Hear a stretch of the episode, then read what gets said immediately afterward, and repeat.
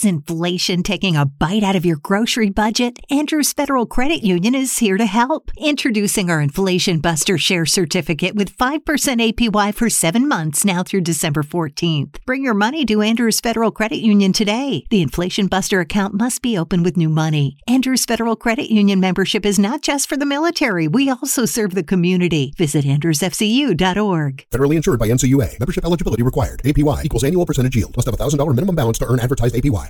Últimamente estoy viendo más Netflix que YouTube.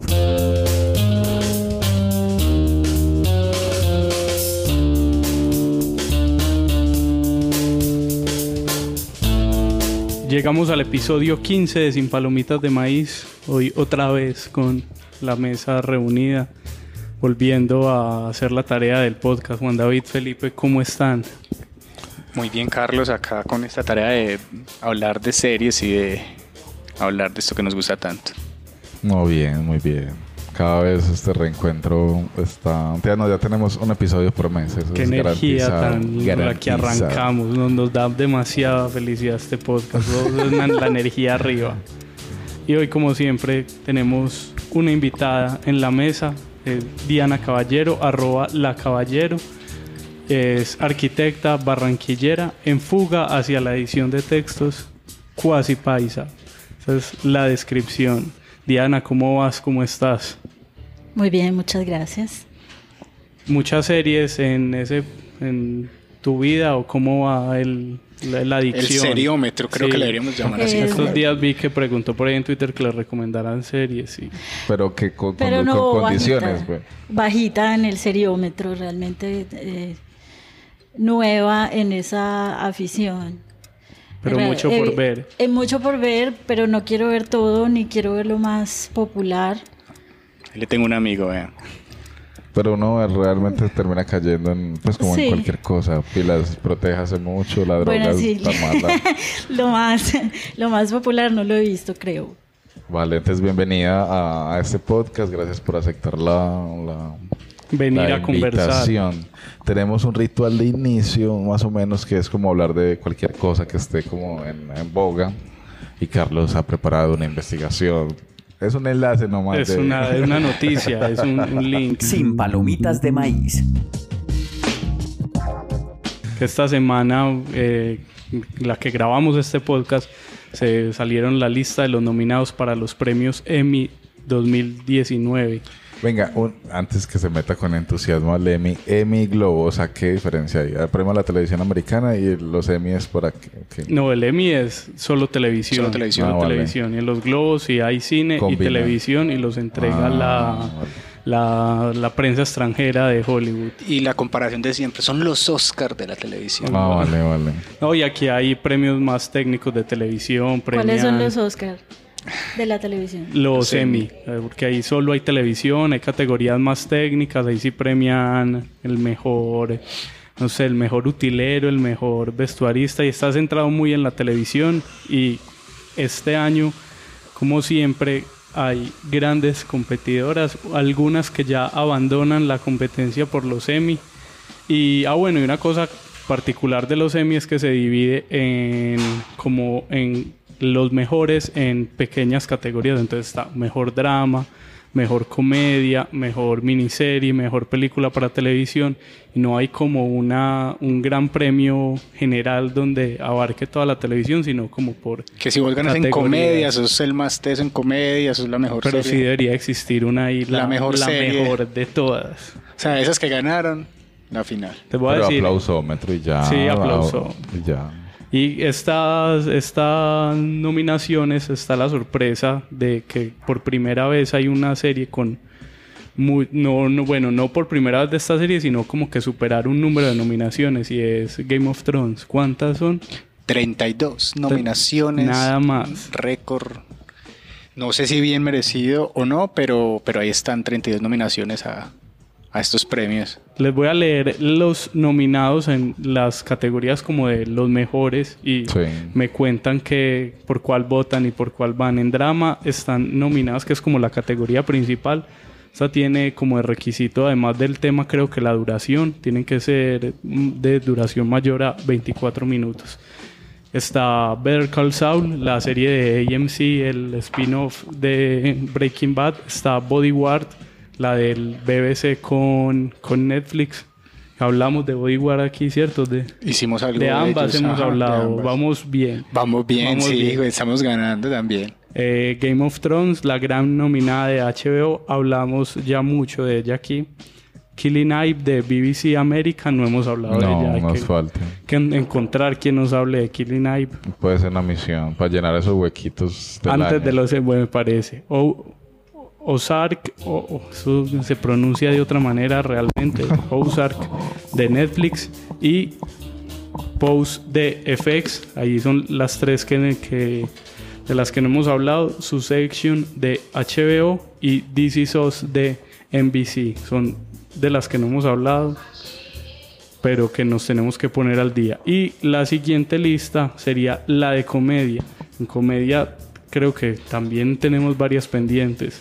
Está Barry de HBO, que Gio Lopera, Sí. recuerdo que nos habló de ella. Está nominada aquí por su segunda temporada que se emitió a la par de Juego de Tronos. Está Fleabag de Amazon Ni Prime idea. Video. Hablan muy bien de ella. Está The Good Place. Que sí la tengo en la lista, pues que Sí, la pues, de paso nos recomendaron. Yo pienso mucho en la muerte y yo quiero ver esa serie, pero... ah, Netflix otra vez, no sé. No, The Pero- Good Place de NBC, pero aquí la hay buena parte de The Good Place en, en Netflix aquí en Latinoamérica. Y la siguiente es de Marvelous Mrs. Maisel de Amazon Prime Video, muy recomendada también. Creo que también alguien nos habló de ella aquí, no recuerdo quién de la comediante de los años 50 de Amazon. Yo recuerdo que la empecé a ver y no la terminé. La siguiente es Russian Doll de Netflix, muñeca rusa. Una muy buena serie que no sé por qué no he hablado de ella en este podcast. Ya se la vio, sí. La sí, la tengo ahí guardada. Una serie que no conozco y que no había oído hablar de ella, que se llama Sketch Creep de Pop TV. Y por último, la, la última temporada de VIP, la serie de, de De Julia, Julia Louis Dreyfus de HBO. Eso es en comedia. Está ahí Juan David que no lo emocionan nada los premios, no ha visto ni la mitad. No, no. Y Diana, ¿qué ha visto de ahí? ¿Qué le suena? Nada. En cero. Nada, en serio. Bueno, sigamos. Vamos muy bien. Vamos muy bien como podcast de series. Estamos ahí. Siga- sí, estamos- ahí, vamos ahí, vamos. Vamos yo advertí, pedaleando. yo Antes, advertí. cien- son 137 nominaciones de HBO ¿Y eso cuánto dura? Es- ¿10 años o qué? y son 117 de Netflix. Como que es igual sigue siendo muy muy alta. Pero el Creo que año- la visión de Netflix, la, la, la, la cota de Netflix este año Y también. el año pasado lo había superado, pero el año pasado no competía Game of Thrones. Ajá. Sigamos con la categoría de miniserie, a ver si ahí ya empezamos a encontrar. La categoría miniserie está nominada Chernobyl de HBO, de la que hablamos en el episodio pasado, en la que Juan David sí estudió mucho para hablar. No, Sobre pero no dije ni Chernobyl, el 10%. 19, 19 nominaciones. 19, muchas también como por, Mejor serie limitada es miniserie. sí, mejor serie limitada. Se la gana, se la gana. Ahí está. Eh, Fuga en Danémora de Showtime. Ni idea de esta serie hasta que leí las nominados de, del Emmy. No la, no la había oído. La siguiente es Fous Verdon de FX. Tampoco la he visto ni la conozco.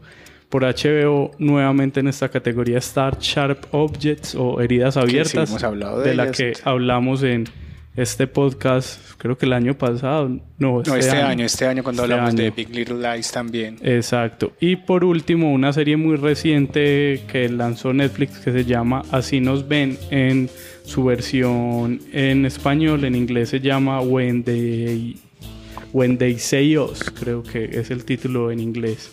Una serie de cuatro capítulos que interesante, sí que hay un caso real como de abuso judicial contra racial en Estados Unidos. Y por último, la última categoría de la que vamos a hablar aquí. Ah, bueno, ¿y cómo nos fue en miniseries? Mal. Solo No, dos. dos de Dos cinco. de yo voy a cinco. buscar Bueno, yo vi. por- Pero igual es un... Así nos ven. Y, ah, bueno, sí, tres. Ahí vamos sumando. No, no de todas hemos hablado. Es que, ah, bueno, No, y eso también habla muy bien de nosotros. Falta Claro, mucho por nos hablar. falta falta mucho mucho. por No se muera la gente, por Dios, sin ver todo lo que hay que y ver. nosotros sin hablar de ellas. Y en la última categoría que vamos a hablar es mejor película para televisión, que sorprendentemente en esta categoría normalmente no, uno no ve cosas, pero sí tenemos una por culpa de Netflix, de la que también hablamos en este podcast, y es Bandersnatch, el capítulo Se película de Black Mirror. Pero puede que le hayan apostado también a eso. porque A la es un- interactividad, sí, es una apuesta, Igual un final es una serie, no es, no es miniserie, y la metieron ahí como en, en mejor película para televisión. Y le salvó el Me año imagino a- ahí los, los, los- productores enviando la... Como en, en, en Sí, qué como- mandamos esto. que, que, pues pucha, si no, yo creo película ahí, yo creo que cabe ahí. Porque puede ser comedia, puede ser drama o Bandersnatch, puede ser eh, muchas cosas. Y en esa categoría siguen Brexit de HBO, Deadwood de HBO, la- Brexit, que HBO. también se ha hablado, King Lear de Prime Video y My Dinner with Herb de HBO. Ahí está la lista de las cuatro categorías grandes como de, de mejor En general, drama, pues, sí, como comedia, series, miniserie y película para televisión. Y la lista sigue en cuanto a actores, actrices, bueno, y como las principales en ficción, porque no hablamos de reality, de, de programa de concurso, De de, late show, no, pero sí. realmente se nos va ahí la vida y no los vemos tampoco. El, el actor, ¿cómo se llama el actor de, de Juego de Tronos? Que es la... ¿Cuál de tantos? Pero este que lo volvieron a nominar una vez más, octava vez. Tyrion. Peter Dinklage. Sí, octava vez, primera vez que pasa. No sé si él cuántas veces ha ganado ese de reparto. No sé cuántas veces ha ganado, pero ha estado muy nominado. Que es curioso que los nominan siempre por, por, por reparto, porque como es una serie tan coral, entran ahí como... Un montón ahí. Entran muchos en esa categoría. y hay una como una particularidad este año que varios eh, actores y actrices se nominaron ellos mismos a categorías por Juego de Tronos, como eh, quien hacía de, de Brienne of Tart. Ella misma. Ella se- misma se nominó como actriz invitada. Entonces hay, por, eh, por ahí también sumaron varias nominaciones. Y la lista sigue, creo que ahí está para que apostemos. ¿Quién gana en las categorías? A ver, de lo que han visto. ¿En cuál? En drama, en comedia, en miniserie y en película de televisión. Al menos drama, recordarnos los otros, los cinco. Better Call Saul, Body War, Juego de Tronos, Killing Eve, Ozark, Pose, Succession y This, This Is Is Us. Us. Hmm, Está duro. ¿Cuál les gustó de las...? This Is Us es bien, pero no sé si por ser el final de Juego de Tronos se la quitan este año y no, pues sería también un, como un mal final que no le den este premio. Yo creo que Juego de Tronos se va a llevar Sí. todo, hasta comedia se lo va a Qué llevar. Pero ya esperaremos a ver qué sucede con los nominados y con los Emmy, que sucederán en el 22 de septiembre y seguro los podremos ver ahí por televisión y ya veremos quién ganará. Ahora sí, la ruleta, no Bueno. más premios para que Juan David no se aburra.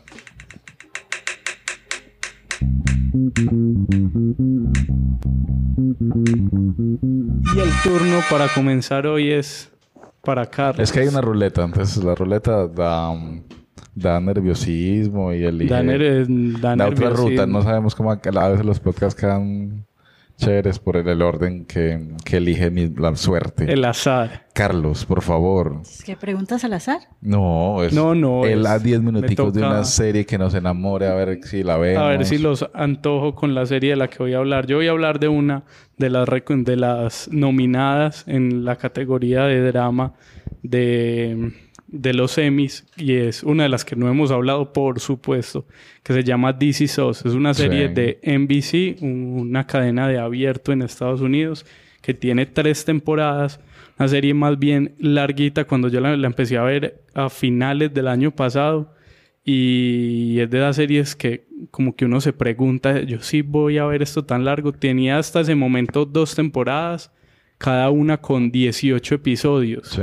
Entonces suma una cantidad como considerable para verla de, de principio. Y la serie empieza con la siguiente premisa. Lo primero que uno ve en el capítulo piloto es algo que dice, según Wikipedia, 18 millones de personas tienen la misma fecha de cumpleaños en el mundo. La mía, la tuya, la de todos. Sí, en- incluso Y uno se siente tan especial. Sí, uno se siente- Marica. 18 millones de personas. Y no hay evidencia de que compartir esa fecha de cumpleaños crea Tiene algún tipo de ver algo. unión conductual entre estas personas. Entonces, DC SOS cuenta la historia, este primer, les voy a hablar un poco del piloto e incluso creo que un pequeño spoiler, pero ese spoiler es el que sirve para uno engancharse y seguir viendo la, la serie. Habla de cuatro personas. Eh, un, un hombre que se llama Jack, una mujer que se llama Kate, otro hombre que se llama Kevin y un tercero, un hombre de raza negra que se llama Randall, que comparten la misma fecha de cumpleaños, el 12 de octubre. Y en ese primer episodio seguimos la vida de cada uno de esos tres en ese día que No cumplen solo años. el día, sino también el año. No, en este solo, fecha. solo el día. No es el año. Porque también La misma Jack... edad. No, no, no, no tienen... No tienen la misma edad. En este Los primer dos. episodio no, no lo sabemos aún. Ya vamos a llegar a eso. Pero comparten la misma fecha de cumpleaños que es el 12 de octubre. Entonces seguimos a Jack, que es un padre eh, primerizo que va a tener sus, sus, sus hijos. Y no es uno, ni son dos, fueron tres. Como dice Trillizos. la canción, espera trillizos. Seguimos a Kate, que es una mujer eh, con obesidad que lucha como por, por cambiar su estilo de vida y, y cambiar pues como su cuerpo. Eh, a Kevin, que es el otro hombre que es un, un actor de una sitcom en Estados Unidos, y a Randall, que es un hombre de negocios exitosos. En la medida de este primer episodio nos vamos dando cuenta que estas tres personas tienen mucho que ver, que Kate y que Kevin son hermanos y que por alguna extraña razón el hombre de raza negra Randall también es hermano de ellos. No, no, no. This is us. Dice, así somos. Y No. finalmente para darnos cuenta en los últimos... Ese era el spoilerote tan No, no, ya voy a, ya voy a No. llegar ¿Y al, al realmente... ¿Viven en la misma ciudad? no viven en la misma ciudad porque ya, ya son, son adultos. Lo que nos damos cuenta al final del episodio es que Jack, el hombre del que estaba esperando los hijos, es el padre de estos tres personajes y que siguen como la serie se desarrolla en dos líneas temporales muy marcadas, una de pasado y otra de presente donde ya los hijos están grandes y, y en la otra donde están como en el proceso de su crianza y de nacimiento. Pero ahí es donde está el, el tema. El día que nacen los, los hijos de Jack es el mismo día de su cumpleaños, el 12 de octubre. De los trillizos muere uno. Ah. Al nacer. Pierden uno de ellos al nacer. Y él, en una jugada de un guionista, decide adoptar a un niño que aparece en el hospital ese mismo día que está recién nacido y que había sido abandonado por su padre en una estación de bomberos. Esa es la premisa de la que parte DC SOS, una serie. Pero estamos hablando de, de comedia. Eh, No, estamos es hablando drama, de un- hecho, está todo- nominada a los todo Emmy. duele. Suena a drama. Sí. Es drama, un drama muy bravo, pero es una serie que, que es drama, pero que es completamente optimista. Uno ve cada capítulo de DC SOS y es una serie sobre la familia, como les cuento, la familia Pearson, que son estos cuatro personajes de los que ya le habla, les, les hablo, más la madre de la familia, y sigue como en diferentes líneas temporales, una de pasado y una de presente, la vida de ellos y muchas situaciones que pasan. Es una serie muy gringa, es una serie muy American Dream, por así decirlo, porque es como la vida ideal americana, pero juega y es muy buena haciéndolo enamorarse a uno de los personajes y de las situaciones que viven para llevarlo a uno a situaciones donde inevitablemente termina llorando en el capítulo. Es una serie... ¿Lloraste? He llorado ¿Lloraste? muchas veces, no en ese, pero No en... creo, increíble, he no. llorado en muchos capítulos de DC SOS porque es muy buena para manipular. Deberíamos hacer un mujeres. especial con series para llorar. Sí. Y cada uno recomienda No, una yo- serie yo- para llorar. Esta es mi serie para llorar. Uf, Cada capítulo es... muy, muy, sí.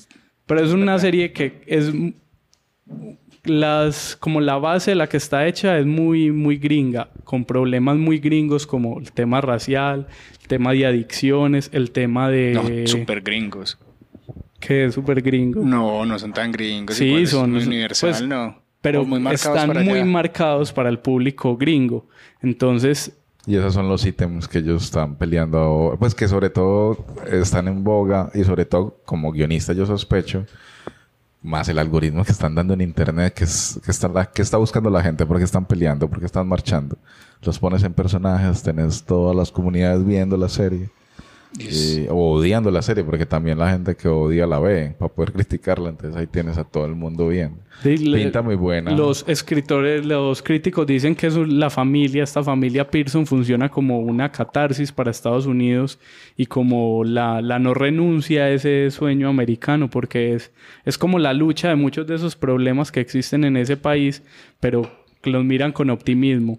Y aunque eso no suene muy esperanzador desde este lado del mundo y como, como de nuestra latinoamericanidad, la serie lo enamora a uno con los personajes y con las situaciones que vive, que finalmente eso es la superficie como la del mundo donde uno vive, uno entiende. Y pasa lo que dice Felipe, que se vuelven conflictos universales de cualquier familia y uno termina enamorándose de los, de los personajes e involucrándose a puntos muy, muy profundos como de lo que viven, porque uno logra entender no solo lo que viven en ese presente, que es como la línea principal de la serie, sino como ese trasfondo que tiene, que viene del pasado de, de la niñez o de la relación de los padres. Y narrativamente juega, con eso. Juega exacto, con esas dos líneas temporales. El hombre que está detrás de esta serie es un señor que se llama Dan Fogelman, que ha sido eh, guionista sobre todo de, por ejemplo, de la película Cars, de Cars 2, pues ha estado... Cars. Y Cars, pero de Cars, Cars dos, 3 no. Estás de preparando Cars- la tercera. De Cars 3 no. Loco y estúpido amor veo No, por aquí. De in- iba, ah, bueno, y está escribiendo Indiana Jones Parce, uno 5. con Cars No, llora, uno con Cars Uno con llora Cars, y con pues, Cars 2 no, también. Pero quería, pues, eh, de Cars porque pues, las historias de Pixar son como el, uno de los trabajos poderosos que hacen ellos, además de, anime- de animación, es el trabajo de guion.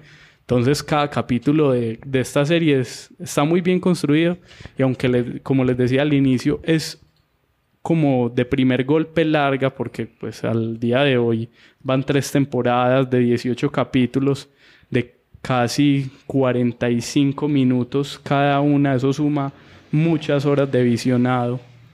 La serie vale la pena como con- desde el primer capítulo es muy enganchadora y ¿Dónde si la puede ver? Si uno la sigue se, se enamora de la familia. En Fox. ¿no? This Is Us se puede ver en Latinoamérica en Fox. En Las tres Fox, temporadas. No sé si en Fox, en el canal de, de abierto se puede ver, pero sé Sí, que en la plataforma de ellos sí. Aunque esa plataforma es muy rara. En Esa Fox plataforma es súper rara. Pero si no, en su servicio de torrent No, o pásela, de... está de confianza. Pásela, pásela. Sí. Se la tiene This ahí. Is Us. ¿Qué más les cuento de Is Us? No, es una serie para llorar y para ser optimista también. Entonces, muy recomendada. Que pues, tal vez estaba pensando, como yo, a ver, una cosa crítica, que un poco el fracaso del sueño americano está, está sonando mucho, mucho, mucho. Eh, y un poco lo que necesitan es que la gente no se venza y que siga luchando y trabajando horas. Y, entonces, desde hace rato siento que están tirando eso como optimismo. Como buscando reparar de- eso. Sí, a pesar de. Pero bueno, ahí está la cultura vibrando, pues está bonito. Ahí está el recomendado This Is Us de NBC, disponible en Fox en Latinoamérica para que la vean. Y en aviones, cuando viajen de Ah, Bogotá a. Medellín, es una de las series que más uno... No, es en serio. Yo me la vi, la empecé ahí, y por eso la seguí la primera temporada. Debo las otras. Y viajan Pero cada en- tres meses. En Avianca se Va- puede ver. más despacio. Y siempre me veo casi todo el capítulo porque no empieza desde la pista y a ver, hay veces. Entonces, Ya sabes, si usted Avianca. nos está oyendo desde un avión, para este podcast aquí y vaya a buscar Is Us en el cosito de Avianca. Nos vamos con el tráiler de This Is Us. Okay, I'm ready. Suits on? Yes, ma'am. Your birthday suit. Only one I've got. How could you possibly want me right now? In any state, my wife, you arouse me. I bet I can make that go away. There's nothing you can say. My water just broke. Yep. Yeah.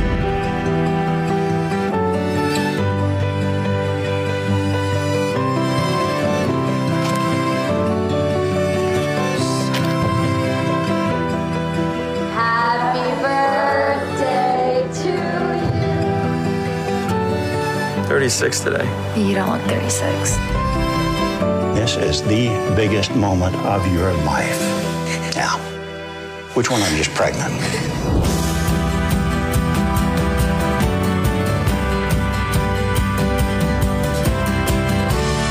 I'm sorry, guys. I need a cut. Kevin, I know you care about the character. I do care about so the say the line or find another job. I found him. My father. Ahí estaba Is Us y ahora el turno en este podcast para seguir conversando es para Para.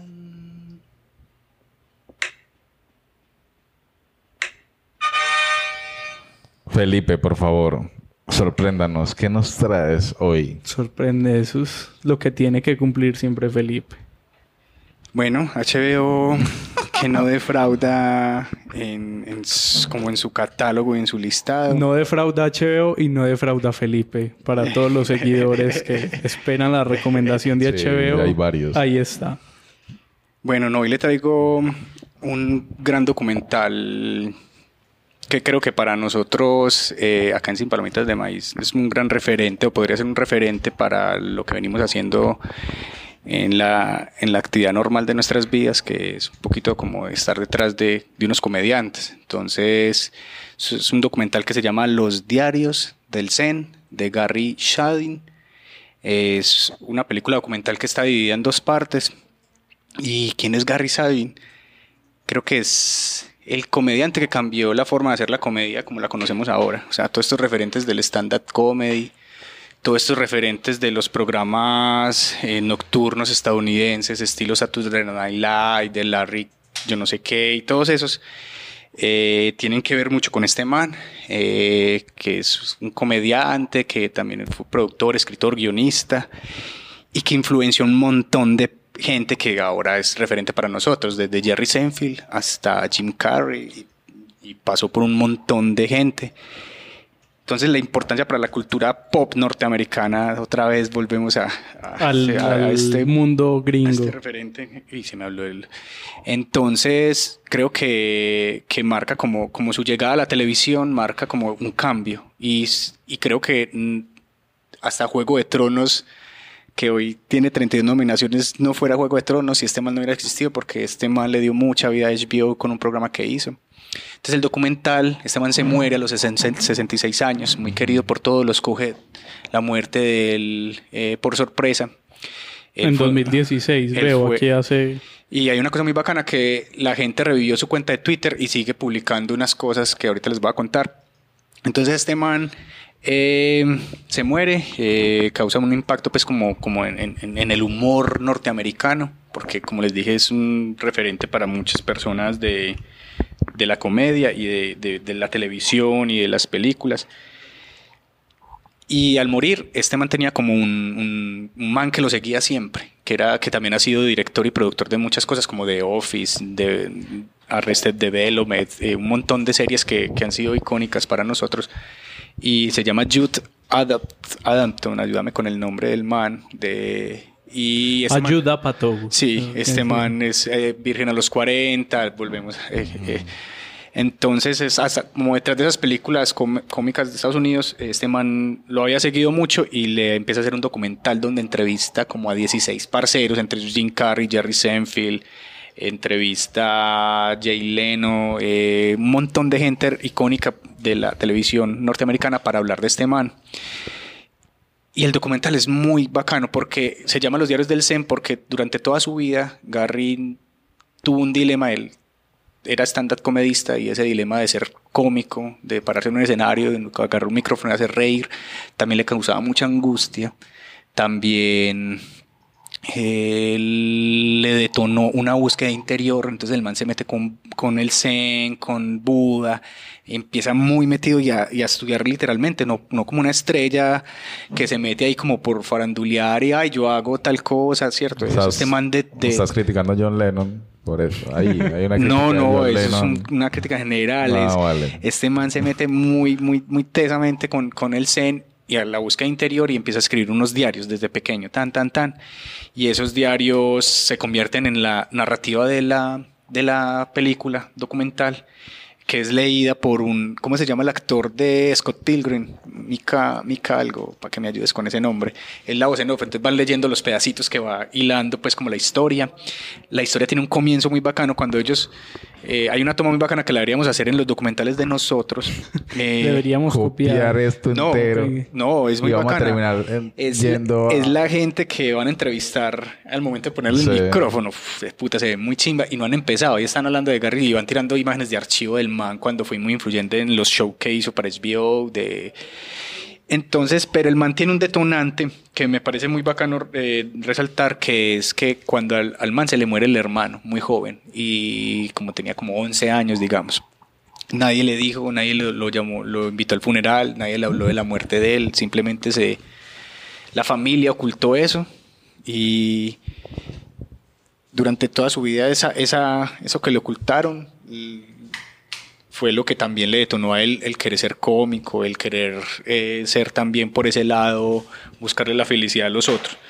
Y este man, entonces el parcero, va hasta los confines de, de la historia de este man y empieza a contar eso, desde que se le muere el hermano, hasta que triunfan en HBO, triunfan con películas, triunfan con el stand-up. Había un club de comedia súper teso en Estados Unidos y entonces ese momento lo narran muy bien. Creo que vamos por muy buen camino con, vamos por muy buen camino con el documental que estamos que haciendo, pero, pero muy bacano porque es... Pero es- ¿cuántos es años eso. lo siguió? ¿Cuántos años lo acompañó? No, sino que es imágenes de archivo, ¿cierto? sí, sí. Y este man lo empe- Ah, bueno, este man, el, el- Era el director, era parcero desde la preparatoria, como dicen en Estados Unidos, porque un día lo llama del colegio, él tenía una emisora escolar y lo llama, hey Gary, yo quiero, usted ya él ya lo había visto en televisión, y dice, yo quiero entrevistarlo para la emisora escolar. Y ahí cre- crean un vínculo y ese man le empieza a escribir los guiones, ah, necesito la rutina sobre eh, viajar en metro. Entonces este man le escribía y se hacen un vínculo muy bacano y escriben muchas cosas, hacen muchas cosas juntos.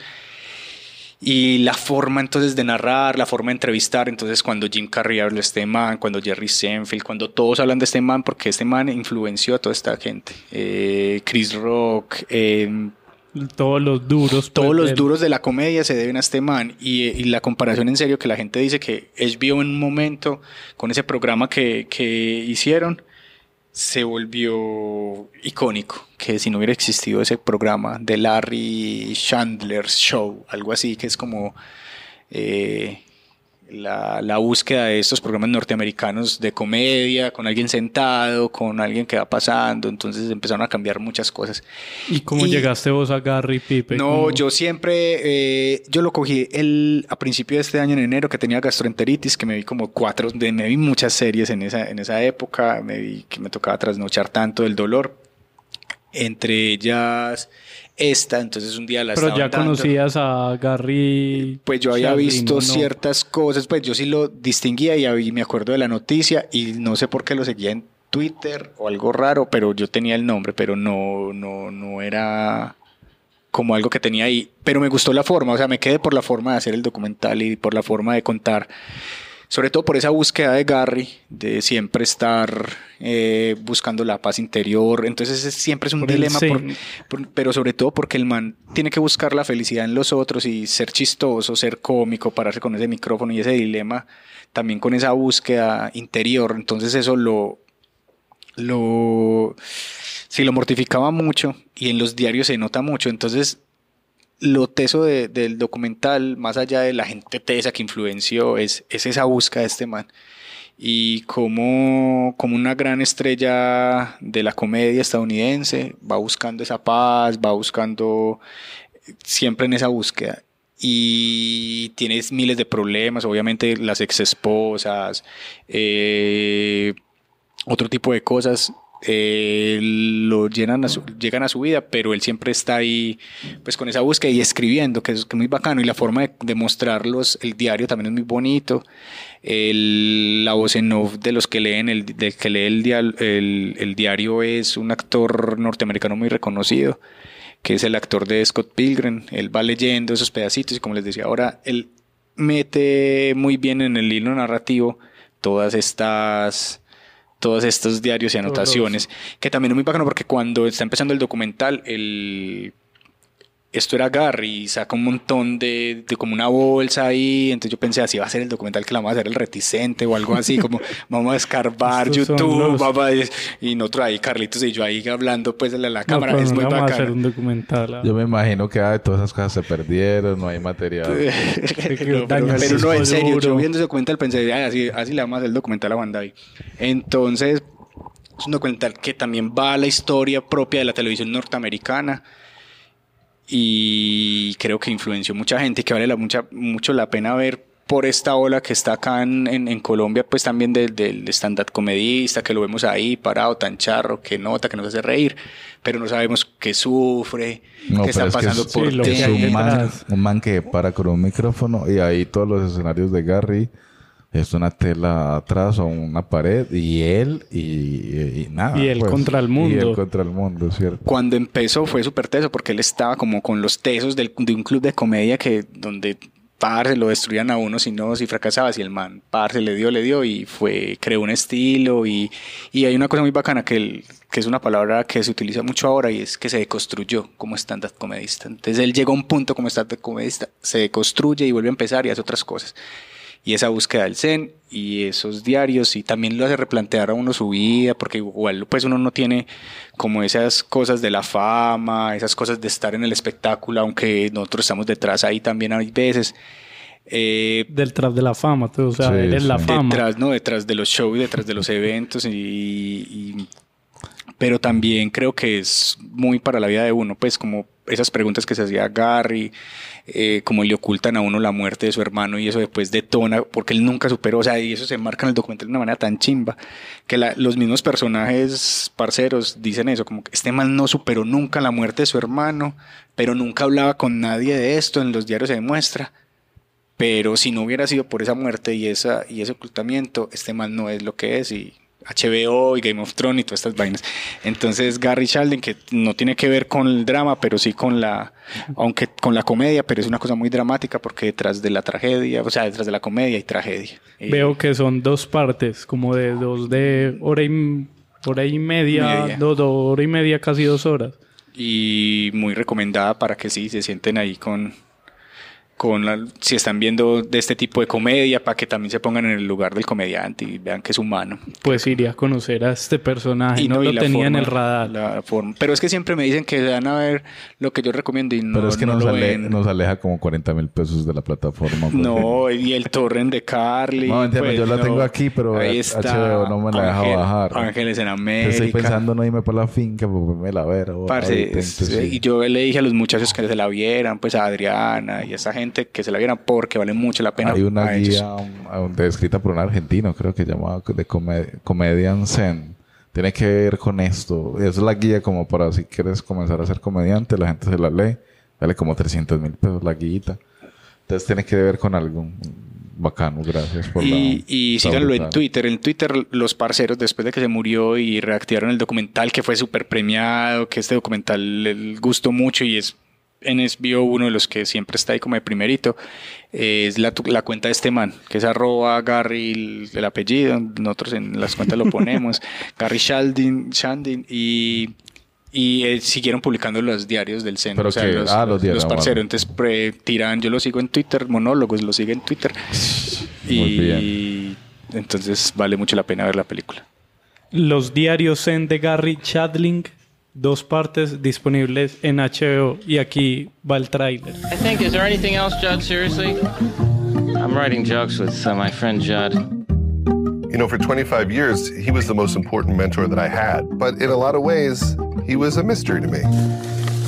None of these journals are the same, and it reflects from the time I was 25 till now. We go back to her place. I'm on the couch and I'm really getting into it. And uh, she comes into the room.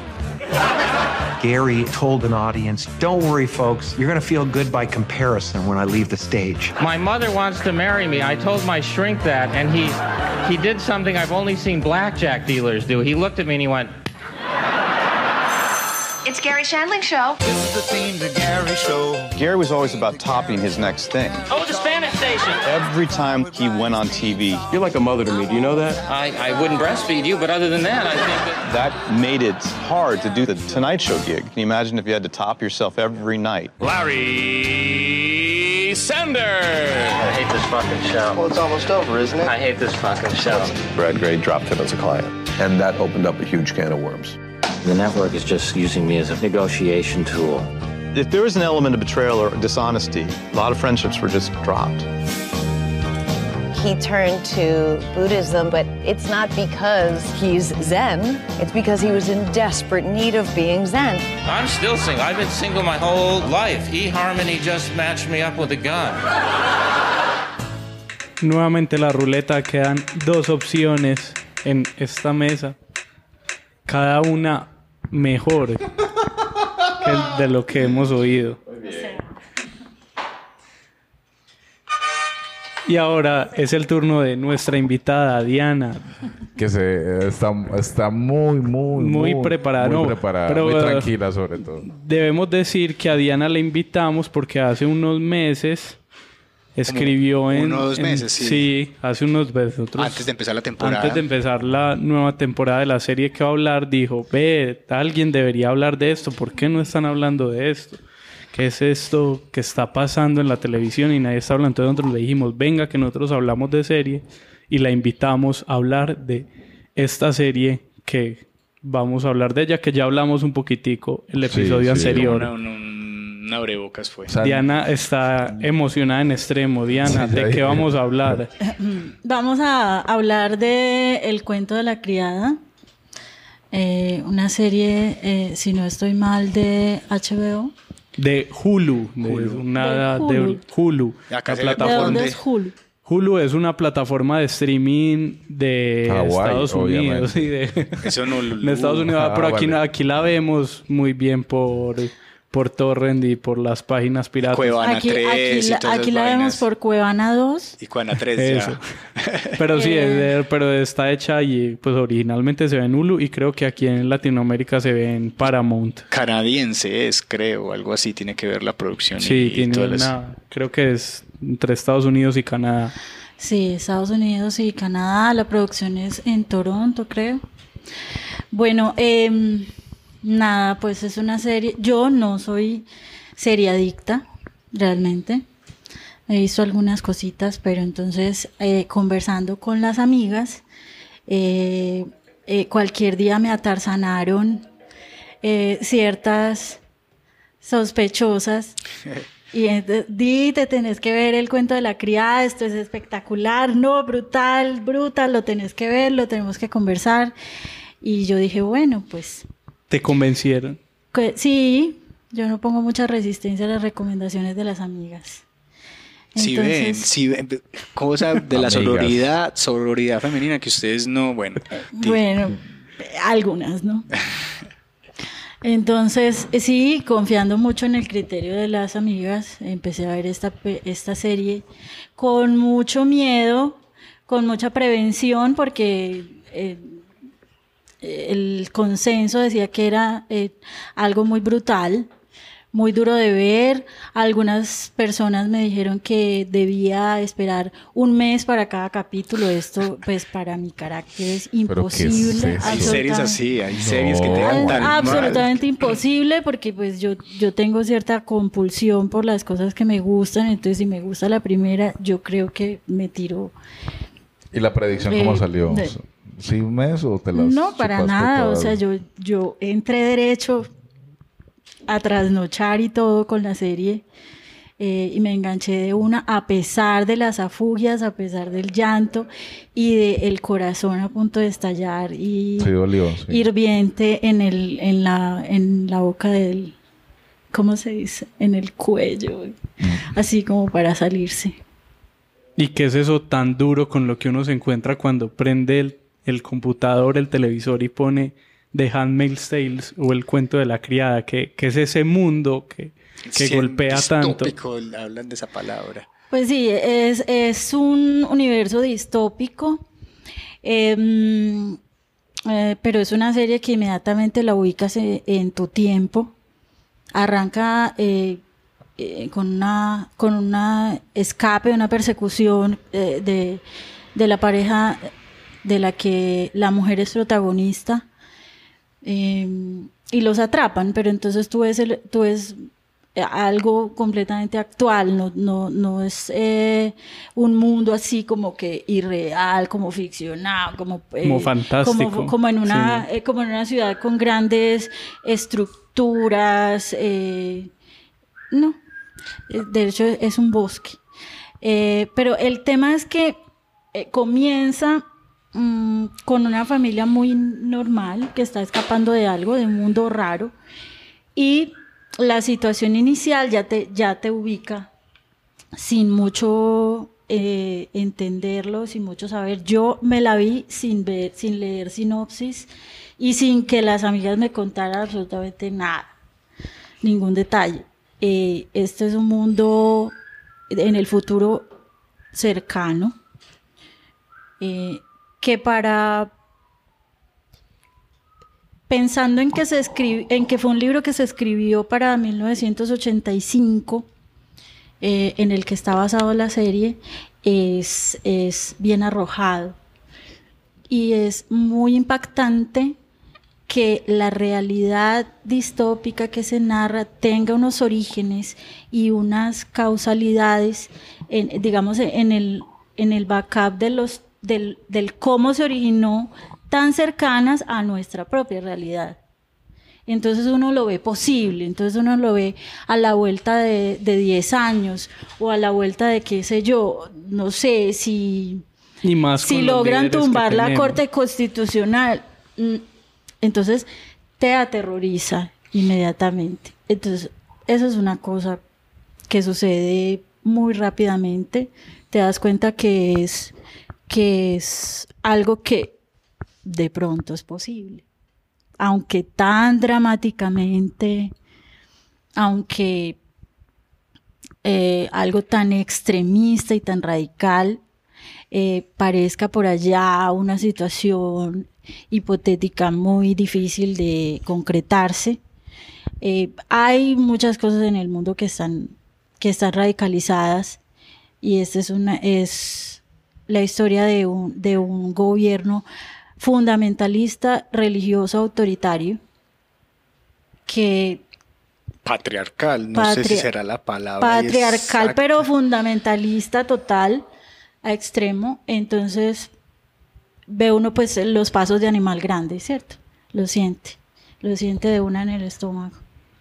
Pero en resumen, lo que pasa ahí es que, pues como eh, complementando un poco lo que dices, es ese mundo distópico sucede en una realidad que es un Estados Unidos que deja de ser Estados Unidos y se convierte en, en esa sociedad aterradora, Alguno- fanática, religiosa. Sí, es una, es una región de Estados Unidos. Una región, sí. No sé, es un estado, no sé qué tan qué tan vasto sea, no sé, no lo, no lo puedo establecer en Se la hablan de serie. algunos estados que todavía no, como, Al- ay, en al- Chicago todavía no ha llegado, Chicago- Washington en ya Chicago está. todavía no. entonces, como que. Eh, ya lo último regiones. que se ha visto es que en Chicago ya viene, ya va la guerra, ¿no? Porque ya van a conquistar esa parte de Chicago. Y estos, eh, no recuerdo dónde se ubican. En Boston, creo. En Boston, bueno. Entonces en Boston está como una nueva eh, república, por decirlo así, fundada desde lo que era Estados Unidos, pero ya no tiene nada que ver con ningún sistema eh, anterior eh, de gobierno y ninguna estructura de poder de Estados Unidos. Es completamente diferente. Incluso se llama Gilead. es el- Se llama Gilead, eh, la República de Gilead. Es, es, es lo, que, lo que narra. Y hay una situación que creo que puede ser lo más aterrador de la serie y es el papel que juegan cada una de las mujeres en esta sociedad, como que los diferentes Roles. como sí, roles o te- sí, como categorías en las que se tienen que cumplir, que hay martas, hay esposas, hay hay uno que se me olvida y hay un Las nodrizas es que se llama. O... Creo que sí. Y hay uno último que es en el que hace referencia al título y el personaje principal que son las criadas y que cumplen una labor terrible en esta sociedad. Sí, es, es un sistema de castas. eh, estratificado por el orden que tenían antiguamente en la sociedad, o sea, previo Gilead, eh, se estratifican por castas y por roles que obligatoriamente deben cumplir en la sociedad. No solo las mujeres sufren, aunque son quienes más, evidentemente, pero, eh, porque los hombres también están obligados a unos roles, a pesar de que no estén de acuerdo con esa ideología religiosa que es pues, básicamente como basada en, en, la, en el Antiguo Testamento. Es, es, un, es una iglesia protestante, ya no es católico. Bueno, em, están las criadas, que da pues el título al, a la serie, y es el rol de la protagonista, que va de rojo. Em, Porque el vestuario es una cosa increíble. El vestuario es espectacular. Eh, bueno, están las criadas que eh, cumplen un rol eh, sumiso, esclavo, destinado a la procreación de las castas dominantes que se han visto en el, en el pasado. O sea, procrean, pero no se quedan con los Procrean, pero es su única función. Es decir, ellas son un vientre esclavizado. Que eso es importante que, pues que creo que uno del, como el contexto, además de la, de donde ocurre esta sociedad, es que hay un como una infertilidad alrededor de, la tierra y solo hay ciertas personas que son, son fértiles, que son estas criadas, entonces Me, devuelvo. La situación previa es infertilidad en el mundo eh, por dos motivos. Eh, enfermedades de transmisión sexual y eh, un fallo sistémico ecológico de, contaminación global que produce una infertilidad generalizada en el planeta. Entonces, esta es la situación previa. esta situación previa genera pues que unas personas extremistas basadas en su ideología religiosa, fanática extremista, radical y todo, eh, y se idean este sistema. Hombres y mujeres. Hombres y mujeres participan de la, de la, digamos, de la invención de este sistema. De hecho, una de las protagonistas de las esposas eh, participó previamente de la creación de la República. Bueno, entonces voy a las castas, ¿no? Las criadas que son mujeres sometidas, eh, adoctrinadas como en una, en una escuela eh, para cumplir su función, pero cruelmente. Eh, las tías, que ahí pues hay una protagonista tía que es la tía Lidia, que es bastante cruel. Que son quienes se encargan como de... Quienes se encargan de reeducar, entre comillas, a las criadas con, estos, con estas técnicas de tortura en las que ellas no pueden refutar absolutamente nada, porque incluso es so pena de mutilación. Em, están las esposas, que son mujeres de élite, que venían previamente de la élite, y son esposas de los comandantes que pertenecen también a la élite y cumplen la función como de los, las familias que tienen como todos los, todos los privilegios nobles y que son quienes eh, adquieren el privilegio de tener una criada. La mayoría de los hombres son infértiles y la mayoría de estos hombres eh, privilegiados pero entonces como tienen esta cuestión religiosa que no pueden eh, tener relaciones sexuales sino para procrear y no por placer, entonces ellas delegan esa función de coito a la criada. Ah. Entonces la situación, estoy tirando. Ahí es donde es. Estoy tirando, pues, spoilers, no sé. pero No, pero es, creo que es la base de, la serie. pues ahí es donde uno dice esto ¿Para dónde va? ¿Qué está pasando? La, creo que vos lo hablas en estos días y la música es sorprendente la también. música es sorprendente. El vestuario y la narrativa audiovisual, creo que se la juegan por una cosa increíble en la fotografía. Es, increíble. todo, ahorita, ahorita hablamos de la música que ahorita Ayer creo que vi un hilo en Twitter muy interesante con la música. La música es fantástica. Y, y pero una pregunta como ¿a qué sistema están criticando? ¿O es una mezcla de los, las peores cosas de todos los sistemas llevado a una Sí, no, no, se, no se ubica en una cuestión de crítica de los sistemas eh, actuales. Sí.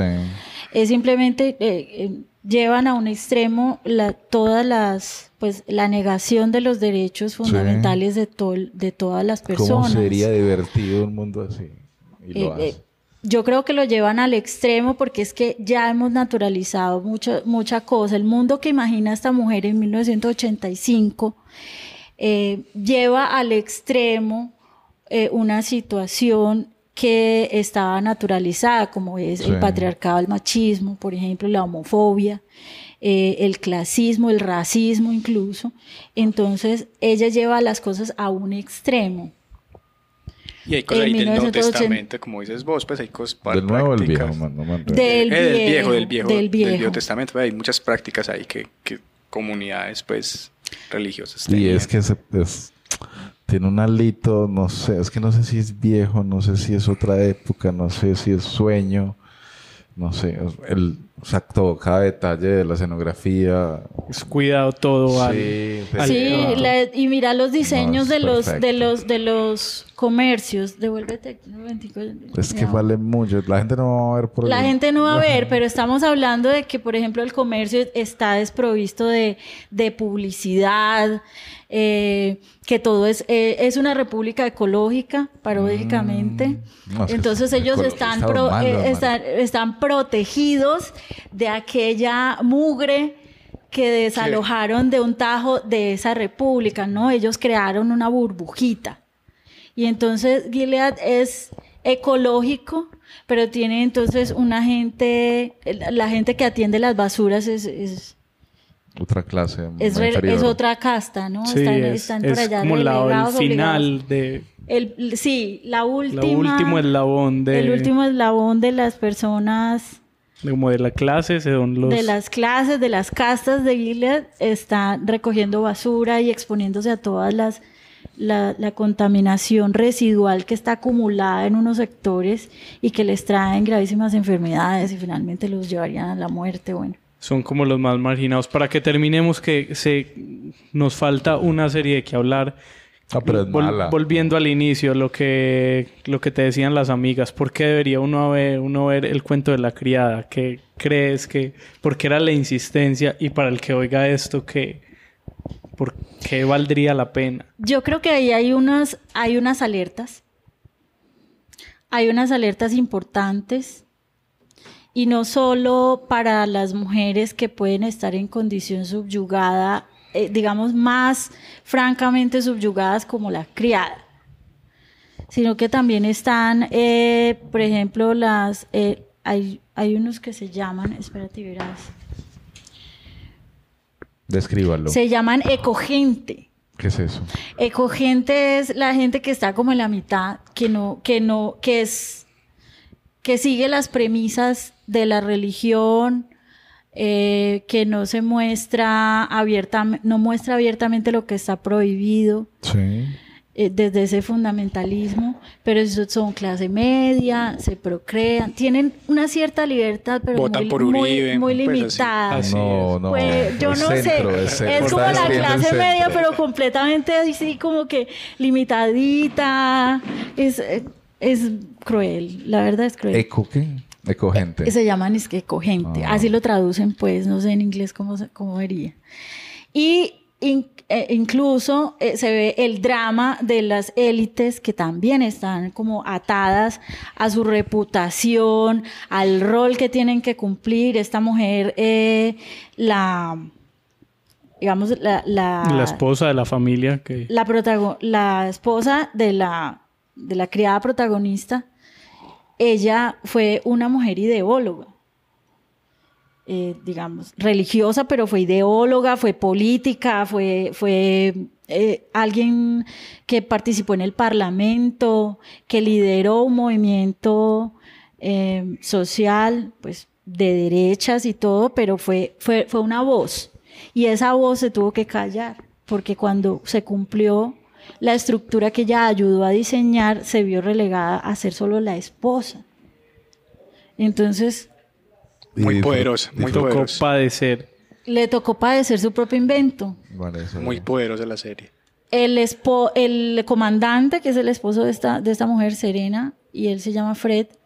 Fred es un tipo completamente pusilánime, pues para mí es completamente pu- pusilánime, es frágil ante la, ante la belleza y sensualidad de las mujeres, es frágil ante la esposa muchas veces, eh, pero utiliza como esas herramientas de poder contra ella, sin embargo, es, es, está muy subyugado también a, e- a ese sistema. ¿no?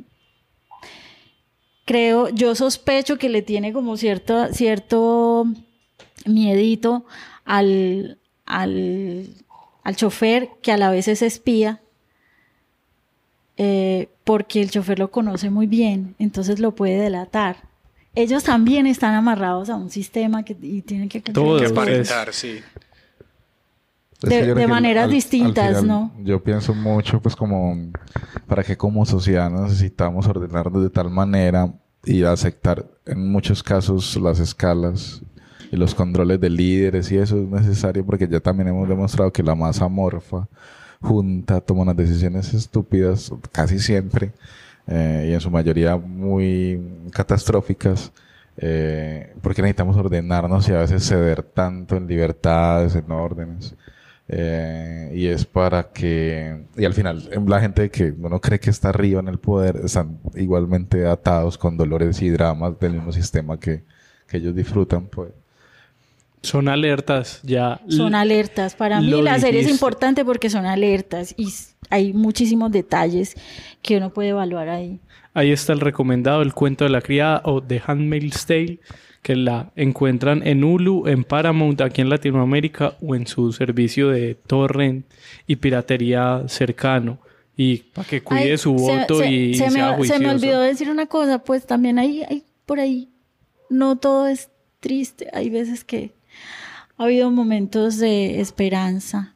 La tercera temporada está muy extraña, yo no he visto hasta el final, no he visto- eh, van nueve y yo he visto seis.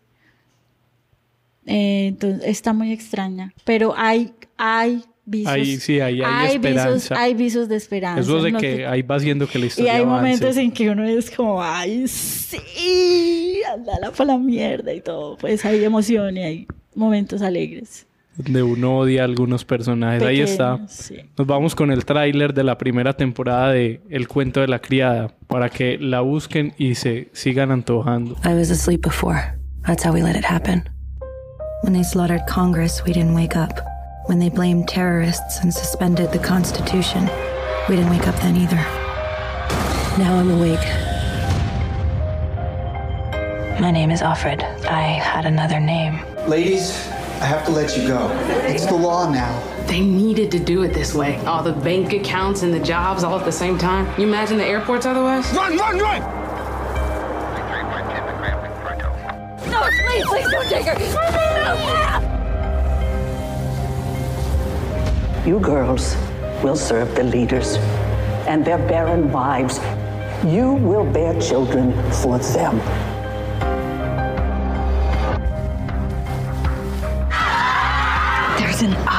In your house. I'll send you to the colonies. You'll be cleaning up toxic waste and then you'll die. Tonight is a celebration of Gilead and of what we have achieved. We only wanted to make the world better. Better. Better never means better for everyone. I want to keep on living for her. Remember your scripture. Blessed are the meek. And blessed are those who suffer for the cause of righteousness.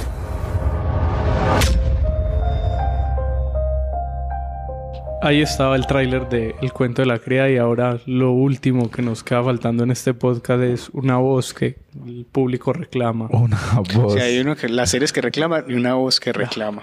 Eh, una voz, pero eso tiene un doble que, quejido ahí, mi reclamo y el reclamo de la gente. Una La serie chiquitica, reclama, sí. chiquitica. Eh, que me vi y que mucho tiempo estuve en mucha... Hubo un ataque de publicidad cuando se lanzó. Y al final yo dije, no, eso es mucha publicidad, no va a haber nada. ahí". ¿Publicidad en dónde? ¿En metro? En metro, sí, ¿Sí? en vallas, inclusive aquí pues la sentí, en, en redes mucho. Y se llama Love, Death and Robots, eh, Amor, Muerte y Robots, fácil en español. Es una colección de cuentos animados eh, de varios géneros, incluye ciencia ficción, sobre todo, eh, fantasía, horror, mucho horror y algunas veces comedia. Son pequeñas piezas, no tienen duración estándar, ¿cierto? Cuando eh, son 18 capítulos, estrenado el 15 de marzo, puede durar 8 minutos, 16, 23. Eh, pero cuando vea un capítulo largo, alégrese porque es una brutalidad de Y capítulos. los corticos también. No, es que es No. una... O sea, yo, ¿sabes qué es la sensación? Que yo quería tener más tiempo de vida, de libertad, de, de, de ocio para poder darle play a la siguiente. Y cuando pasa... Eso pasa muy poco y hay que como guardar esas sensaciones con series tan bonitas. Son como cuatro horitas. Yo hice el, hice el cálculo porque me pasaba lo mismo. Y yo, pero ¿cuánto tiempo necesito para ver todo eso? Y lo sumé todos. La duración eran como cuatro horas. Me- la- el recuerdo que tengo como, como el primerazo cuando comencé a ver, a- no sé, hasta la tercera, al tercer capítulo, eh, me recordó mucho los de Animatrix, eh, es un- que es un- no sé si la vieron. Animatrix. Sí, que sí, después de sí. la locura de Matrix 1, Matrix 2, creo que fue en el camino entre esos dos. eh, Como en saca- 2000 algo, sí. Sacaron un DVD con animación, dura como una hora y veinte. De fanáticos. Sí, de fanáticos de, de la, de, de la serie y, y supongo que curado por los Wachowski. Las Eh, Wachowski. En ese tiempo no. Y, y es antológica, entonces, claro, era una cosa loca tras otra y uno paraba y decía, pero que acabo de ver, no entiendo nada. Esto es eh, Love, Death and Robots. Una cosa que no entiendes, pero que te da calorcito, pero que te da risa, pero que te golpea, el- no sé, en algún lado del cuerpo. Es producida por Joshua Donen. Y aquí se vienen todas las figuras. David Fincher, el Ho- House of Cards, Mid Hunter, Club de la Pelea. eh, bueno, eh, Que ya se ha vuelto casi que colaborador de Netflix para muchas cosas. Sí, creo que es su casa. ahí muy contento haciendo con ellos series. Jennifer Miller y Tim Miller, que de Deadpool y fundador de Blur Studio, muy importante porque anima mucho de los episodios. Cada episodio es animado por un equipo diferente y la línea se ve, o sea, le das play a uno y es absolutamente diferente en el otro.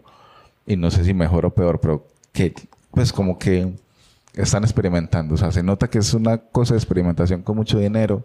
Los guiones experimentales, las líneas de animaciones son experimentales. Eh, Tim Miller reveló que esa idea surgió cuando estaba hablando con Fincher hacía 10 años atrás. Y eh, la productora, pues, como hacen como un cóctel con los mejores, el mejor productor, la mejor efectos especiales, los juntan y hacen una cosa brutal. ¿De qué va? No sé, ¿cómo se resume, Carlos, eso? O sea, Yo ¿cuál es el creo que el título habla un poco de sobre Pero lo que no- va pues, la promesa. pero Aunque no no, todos- estoy de acuerdo con el Love. Creo que debería hay ser mucho, eh, sí. Sex, Death and Robots. Ah, vale. que- y Pero- pusieron Love para que quedara Eres muy bonito. romántico. Eh, Para que en Japón se pudiera. Sí, para que... Productos lácteos con sentimientos, hombres lobos, soldados, robots sublevados, monstruos de basura, cyborg, cazas recompensas, arañas alienígenas, demonios del infierno sedientos de sangre.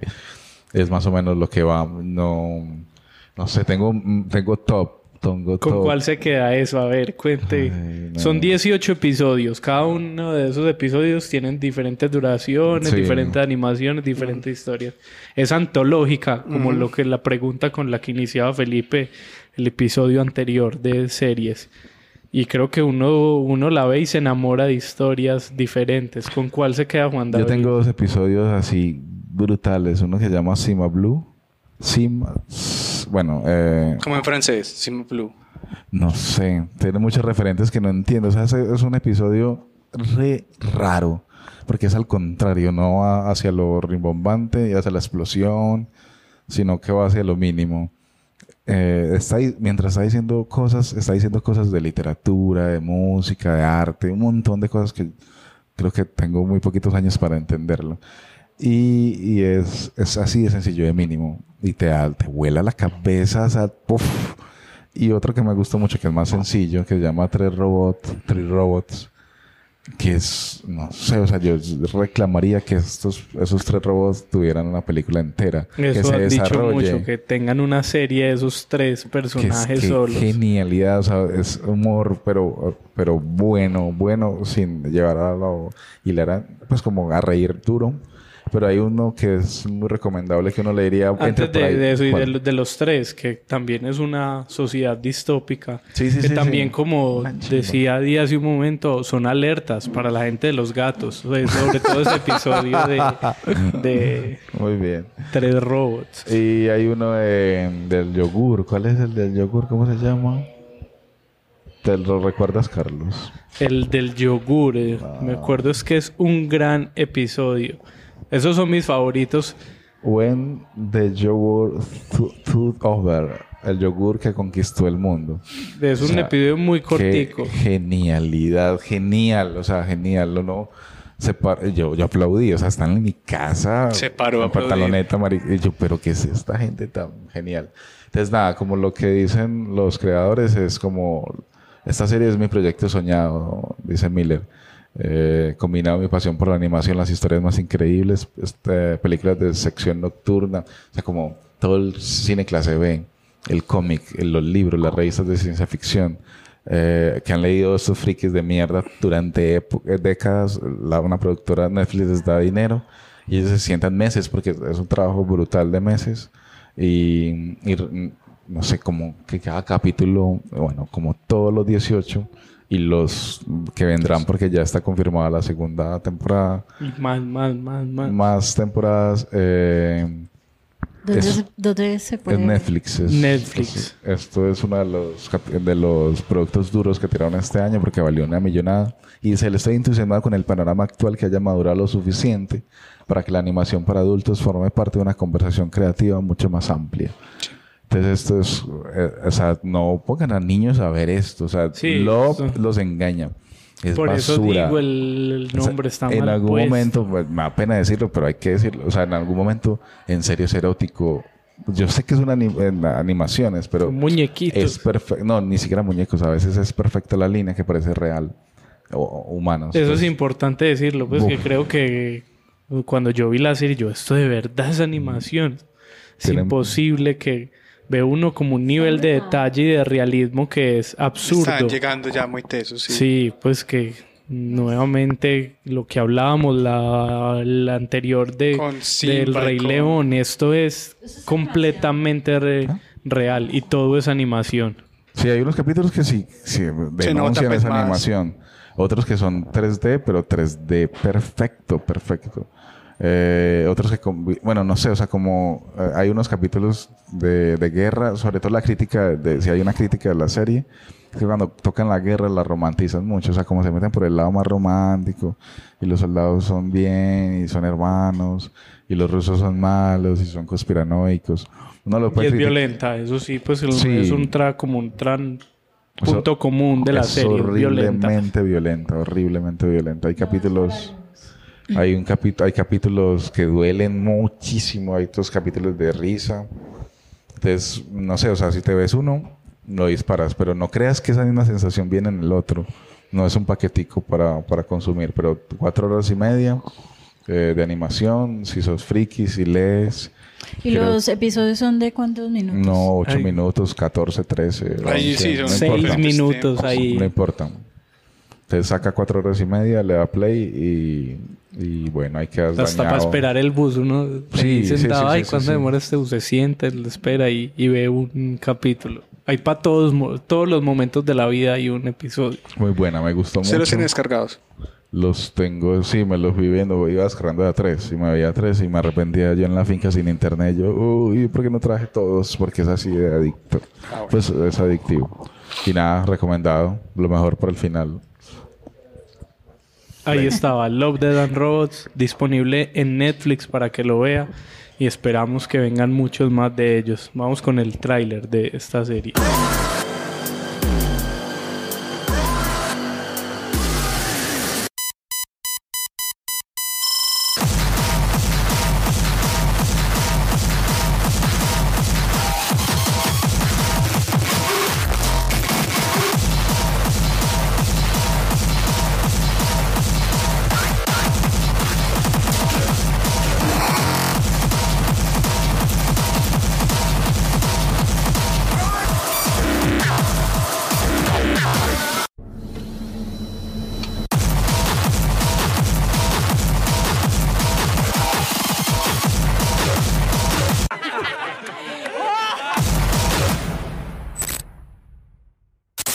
Este fue el episodio número 15 de Sin Palomitas de Maíz. Todas estamos en el 15, ¿no? El 15. Vale, vale. Llegamos al 15. Diana, muchísimas Muchas gracias, gracias. por venir y hablarnos. Y tenía una cosa muy estudiada del cuento de la criada. Muchísimas gracias. Gracias Para a que nos siga oyendo Muy cuando querido. vuelva a pedir recomendación de series. Aquí Sí. se las damos en audio. Sí, voy a ver qué pasa. Muy bien. Juan David, Felipe. Volvemos pronto. Ahí está. Nos oímos en el próximo de Sin Tengo unas Palomitas. series para hablar. Pero No dejen de ver series, amigos. No deben de ver y si quieren mandar audio que hoy no tuvimos, Sí. escríbanos que por aquí estamos. O- y si o quieren venir, participar eso. por aquí estaremos en Sin Palomitas de Maíz. Gracias por escuchar. Tu felices para siempre está en la Chrysler Pacífica y Pacífica híbrida enchufable, disponible con tracción total automática que te ayudará a manejar en condiciones adversas como por arte de magia. Y con la versión híbrida enchufable la ansiedad de autonomía se desvanecerá. Conduce de un modo mágico en una Chrysler Pacífica y no te pierdas Disenchanted de Disney, disponible el 18 de noviembre solo en Disney Plus. Requiere suscripción Disney Plus mayores de 18 años para suscribir clasificación PG autonomía estimada de 520 millas por EPA con batería cargada. Puede variar el millaje real.